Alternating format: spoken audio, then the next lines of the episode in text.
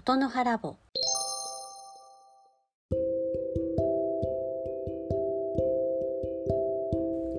今日のテーマは響きだけではわからない真意です、えー、これはどういうことかというと響きというのはその人が発する音とか語調のことでまあなんですけど最近そのまあ私が働いている場所でこういつも見かける人とかがいてその人の話し方がですねいつもなんかこう怒ってるみたいな強い語気なんですね。でそれを聞いていてあーなんかねやっぱりこうまあ正直気持ちいい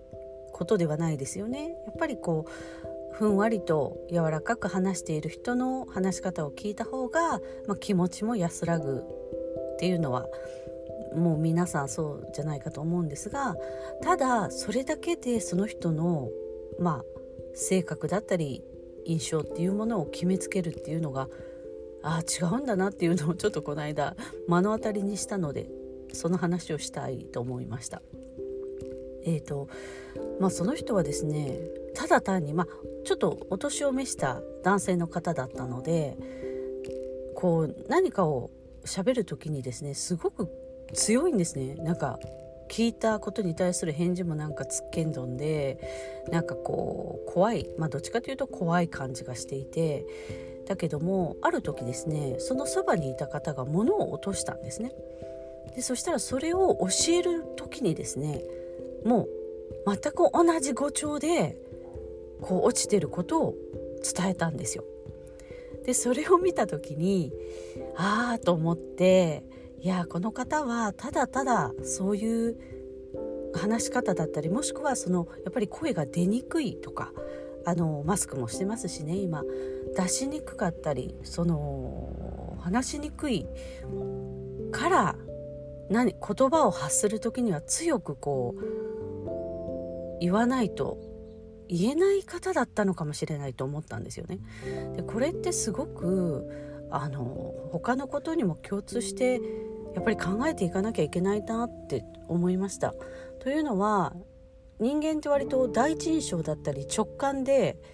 ものを決めがちじゃないですか。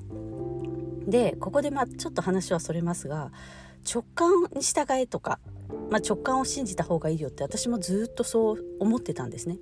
だけどある時実は直感ってあんまり当てにならないっていうことを知ったんですよ。まあそれと同じことだなとやっぱり最初にパッと思ったり受けた印象だけで判断するのはまあちょっと待った方がいいなと。でよくよくその人のことを知ることによってこの間私が目の当たりにしたようにあその方は全然その怒ってたりイラついてね面倒くさいからそういうふうに怒った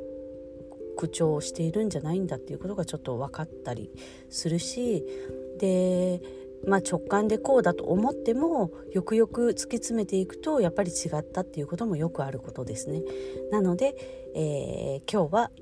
そういう響きだけではわからないシーンということで話してみました。今日も聞いてくださってありがとうございます。ではまたね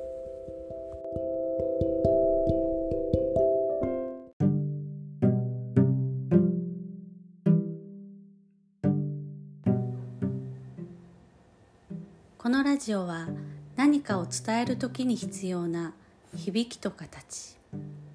そのつかみどころのない世界を近くの主観で掘り下げる言葉の実験室です。聞いていただきありがとうございます。レターも募集しています。何か気になること聞いてみたいことありましたらどうぞ送ってください。お待ちしてます。ではまた次回。